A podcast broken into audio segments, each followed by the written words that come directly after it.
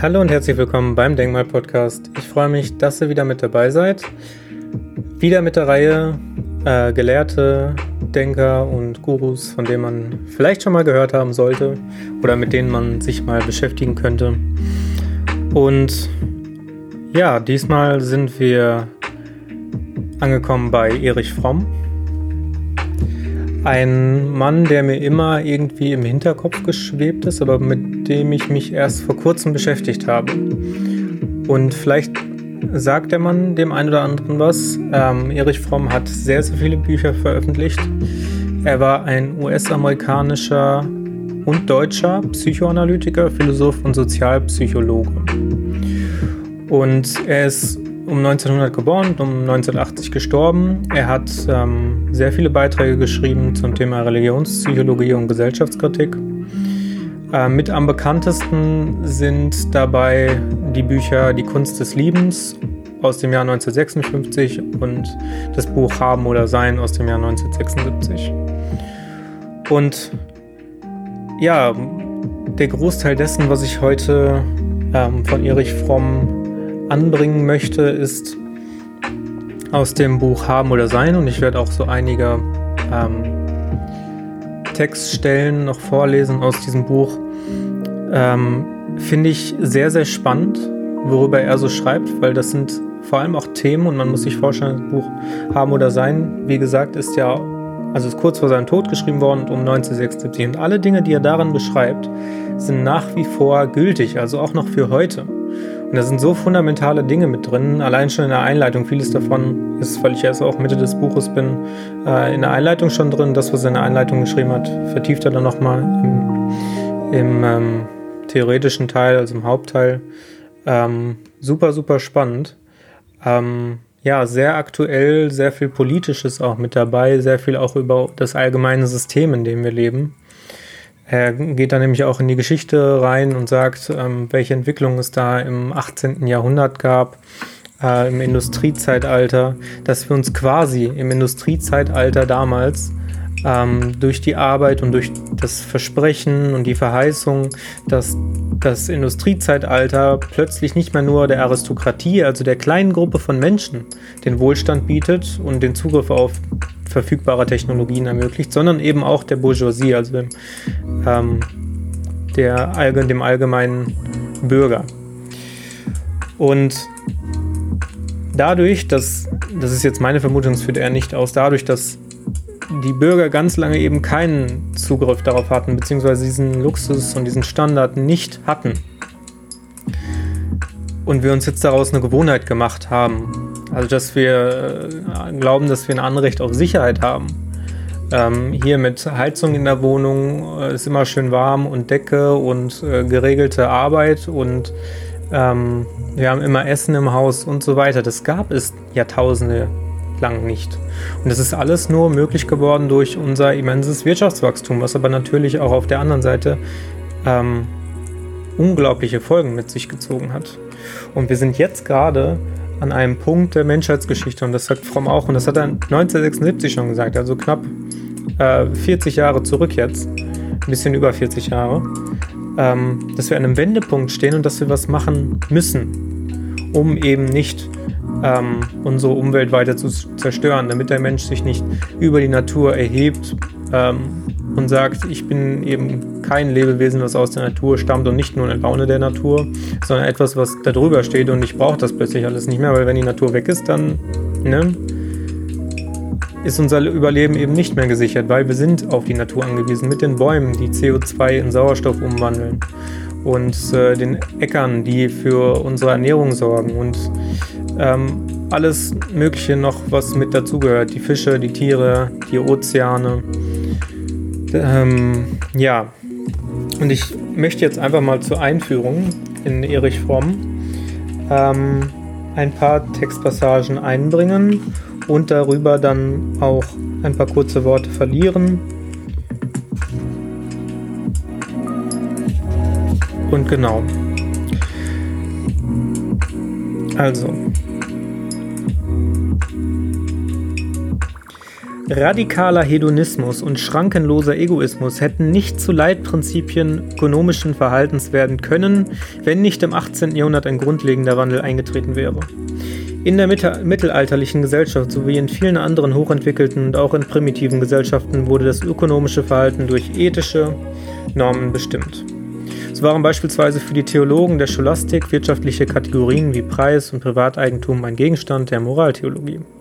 Zwar fanden die Theologen stets Formulierungen, um ihren Moralkodex jeweils den neuen ökonomischen Erfordernissen anzupassen, dennoch blieb das ökonomische Verhalten ein Teil des allgemeinen menschlichen Verhaltens und war, Wert, war daher den Wertvorstellungen des, der humanistischen Ethik unterworfen. Der Kapitalismus des 18. Jahrhunderts machte schrittweise einen radikalen Wandel durch. Das wirtschaftliche Verhalten wurde von der Ethik und den menschlichen Werten abgetrennt.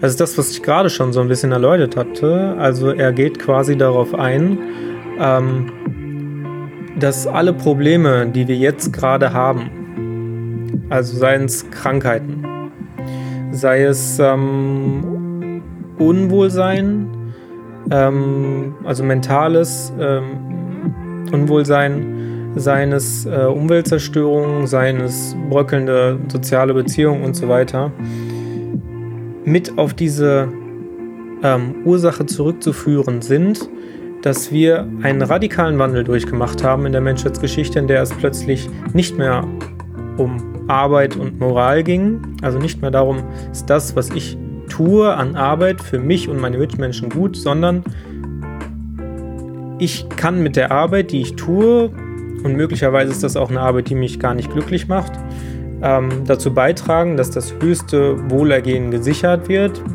beziehungsweise dass wir immer mehr Wohlstand erlangen. Wobei hier natürlich zu differenzieren ist, ist das ein geistiges Wohlergehen oder ist das eine Art Besitz, den man damit anläuft? Und Besitz ist eindeutig beschränkt. Also ich kann zwar bestimmte Dinge besitzen, aber ob sie mich glücklich machen, ist eine andere Sache. Der Geisteszustand als ein Seinsbegriff ist da einfach eine andere Nummer. Und ähm, anknüpfend daran ähm, schreibt er dann, die Notwendigkeit einer radikalen menschlichen Veränderung ist deshalb weder nur eine ethische und oder religiöse Forderung, noch ausschließlich ein psychologisches Postulat, das sich aus der pathogenen Natur unserer gegenwärtigen Gesellschaftscharakters ergibt, sondern sie ist auch eine Voraussetzung für das nackte Überleben der Menschheit. Richtig leben heißt nicht länger nur ein ethisches oder religiöses Gebot zu erfüllen. Zum ersten Mal in der Geschichte hängt das physische Überleben der Menschheit von einer radikalen seelischen Veränderung des Menschen ab. Dieser Wandel im Herzen des Menschen ist jedoch nur in dem Maße möglich, in dem drastische ökonomische und soziale Veränderungen eintreten, die ihm die Chance geben, sich zu wandeln und den Mut und die Vorstellungskraft, die er braucht, um diese Veränderungen zu erreichen.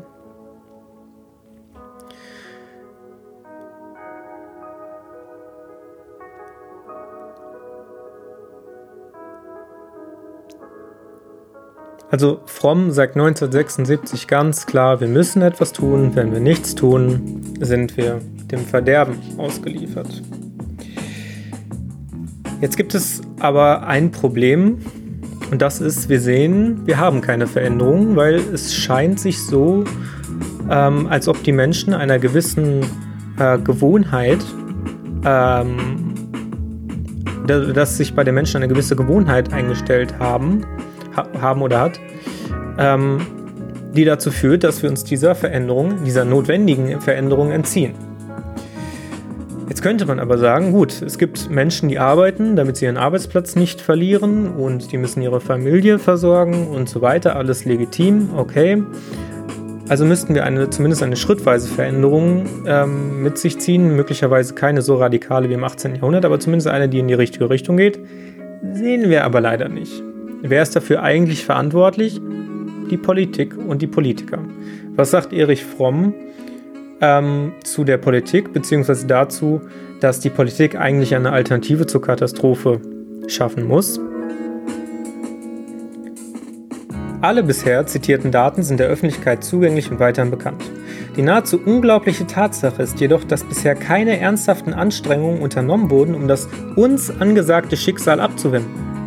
Während im Privatleben nur ein Wahnsinniger bei der Bedrohung seiner gesamten Existenz untätig bleiben würde, unternehmen, Unternehmen die für das öffentliche Wohl Verantwortlichen praktisch nichts und diejenigen, die sich ihnen anvertraut haben, lassen sie gewähren. Wie ist es möglich, dass der stärkste aller Instinkte, der Selbsterhaltungstrieb, nicht mehr zu funktionieren scheint? Eine der naheliegendsten Erklärungen ist, dass die Politiker mit vielem, was sie tun, vorgeben, wirksame Maßnahmen zur Abwendung der Katastrophe zu ergreifen. Endlose Konferenzen, Resolutionen und Abrüstungsverhandlungen erwecken den Eindruck, als habe man die Probleme erkannt und unternehme etwas zu ihrer Lösung. De facto geschieht zwar nichts, was uns wirklich weiterhilft, aber Führer und Geführte betäuben ihr Gewissen und ihren Überlebenswunsch, indem sie sich den Anschein geben, den Weg zu kennen und in die richtige Richtung zu marschieren. Das ist übrigens was, was ähm, ich auch häufiger mal aus den Vorträgen von Vera Birkenbill rausgehört habe, und zwar, dass Politiker, und diese Meinung vertrete ich ebenso, die hier gewählt werden für eine Periode von vier Jahren, quasi das erste Jahr sich einarbeiten, das letzte Jahr auf den Wahlzettel gucken und dann, ja, weniger was dafür tun, weniger was Wirkliches tun, sondern mehr versuchen, den Anschein zu wahren, als ob sie was tun. Nehmen wir jetzt mal das Beispiel äh, Klimawandel neben der Tatsache, ob es jetzt einen menschengemachten Klimawandel gibt oder einen äh, Klimawandel, der einfach so geschieht, weil das ähm, natürliche weil die natürliche Veränderung das bedingt. Und man erstmal überhaupt definieren müsste, was ein Weltklima ist, weil das gibt es auch äh, bisher noch nicht. Ähm, schauen wir mal, was die Politik denn tatsächlich bisher getan hat, ähm, um dem, dem Klimawandel Einhalt zu gebieten. Und das war ganz, ganz lange gar nichts. Und dann in den letzten Jahren wurde dann mal so gesagt, ja, bis 2030, 2035 müssten wir jetzt mal langsam was tun. Also lassen sich ziemlich, ziemlich viel Zeit, was ja okay ist. Wir müssen schrittweise Veränderungen ähm, bewirken, muss nicht unbedingt radikal sein. Aber ähm, es wurde eben ganz, ganz lange gar nichts getan. Und möglicherweise, das sagen ja auch schon Wissenschaftler, ist es zu spät. Möglicherweise. Also Politiker tun immer eher irgendwie etwas, um ihren Arsch zu retten, anstatt wirklich wo, nicht Wohlstand, das wäre der falsche Begriff hier, aber ähm, Wohlergehen für die Bevölkerung zu sichern. Denn das ist ja ihr Job quasi. Sie haben ja den ganzen Tag nichts anderes zu tun, als ja, ähm, eigentlich das Wohlergehen für die größte Gruppe an Menschen zu, äh, zu sichern. Wäre zumindest das, was der Utilitarismus sagen würde. Jetzt ist es aber so, dass wenn man sich den Bundestag zum Beispiel anguckt, dass man tatsächlich eher das Gefühl hat, als ob da ein Kindergarten ist, wo andere, einige Parteien ausgeschlossen werden, andere haben exklusiv Zutritt und manche Politiker sind beliebt, manche weniger beliebt. Ähm, alles nicht so wirklich darauf ausgelegt, einfach was zu tun, was gut ist für alle. Weil ich meine, man könnte ja zum Beispiel sagen, ähm, Amazon und Jeff Bezos als eine der reichsten Firmen müssten die meisten Steuern zahlen. Dieses Steuergeld kann man dafür benutzen, um etwas Positives auf der Welt zu bewirken. Oder zumindest um die Arm-Reich-Schere ein bisschen wieder zusammenzuführen. Was wird gemacht? Ähm, Amazon setzt sich in ein Gebiet, wo sie die wenigsten Steuern zahlen müssen. Anderes Thema, natürlich die Mitarbeiterbehandlung von Amazon. Anderes Thema, braucht Jeff Bezos 200 Milliarden US-Dollar oder kann er, kann er eine Steuer oder kann auf ihn eine Steuer gesetzt werden, dass er vieles von seinem Geld Minimum für Projekte äh, Hilfe zur Selbsthilfe in äh, dritte Weltländern ähm, spenden muss. Alles das scheint anscheinend nicht zu passieren. Und es gibt ja auch einige Politiker, die das tatsächlich sagen, sowas wie Sarah, so Politiker wie Sarah Wagenknecht zum Beispiel. Aber eine wirkliche Veränderung, eine positive Veränderung und Alternativen zum bisherigen System scheint es irgendwie aus Sicht der Politik nicht zu benötigen, werden nicht gebraucht, wie auch immer man das formulieren möchte. Ähm, Aber ja, das ist, das ist quasi so der Grundgedanke, den Erich Fromm anschneiden möchte in seinem Buch. Ähm, und ich, ich kann dieses Buch wirklich sehr empfehlen, weil es natürlich wieder dazu bringt, vieles zu hinterfragen und zu schauen, womit stimme ich überein, was gerade so passiert. Ähm, wie ist die geschichtliche Entwicklung, die Ursprünge des äh, politischen Systems, wie sie aktuell sehen. Ich bin ja ein großer Verfechter ähm, des, des Kommunenmodells oder allgemein das mal versuchen zu realisieren. Ähm, wir sehen ja auch, dass es inzwischen viele Projekte gibt, die regionaler werden und auf, mehr auf Gemeinschaft aus sind. Gibt es ähm, ähm, auch ein, eine Dokumentation über, ich will, lasst mich nicht lügen, über ein Dorf in Indien, das heißt Auroville oder Auroraville, ähm, wo auch ungefähr solche kommunenähnlichen Produkte, äh, Projekte schon durchgesetzt werden. Und das sind Veränderungen, die es gilt zu begünstigen. Ist jetzt mein Eindruck. Kann natürlich sein, dass ich falsch liege, aber ich habe immer das Gefühl, dass Politiker äh, immer nur so das Minimalste tun, anstatt tatsächlich versuchen, äh, was zu ändern. Aber da ist natürlich eine ganz große Sache, die dahinter steckt, auch Lobbyismus mit Pharmakonzernen und dass nicht unbedingt Experten in der Bundesregierung bei uns in Deutschland zum Beispiel sitzen oder zum Beispiel der Lobbyismus-Skandal mit Philipp Amthor. gibt unzählige Beispiele dafür und Erich Fromm also mit, einem, mit seinem Werk Haben oder Sein von 1976 liefert da tolle Ansatzpunkte, wie ich finde. Natürlich philosophisch. Philosophisch ist immer, wenn es jetzt nicht gerade Pragmatismus ist, schwierig auf den Alltag anzuwenden. Solange man aber nicht als Philosoph versucht, grundsätzlich erstmal abzustreiten, dass es eine Wirklichkeit gibt, äh, beziehungsweise ob es das Leben überhaupt gibt, ähm, ist die Philosophie schon ganz nützlich um eben bestehende Dinge und Gewohnheiten und aktuelle Ressourcen und den Umgang damit zu hinterfragen. Ja, das soll soweit gewesen sein erstmal. Bitte damit beschäftigen. Ähm, Erich Fromm haben oder sein die seelischen Grundlagen einer neuen Gesellschaft. Ähm, tolles, tolles Buch. Schaut einfach mal rein. Und wie immer, Social Media Tristans Trivium, Denken Podcast, tristanstrivium.com, wenn ihr Fragen habt, Anregungen, Wünsche. Und dann geht's wie immer nächste Woche weiter. Bis dahin, habt eine schöne Woche und bis bald.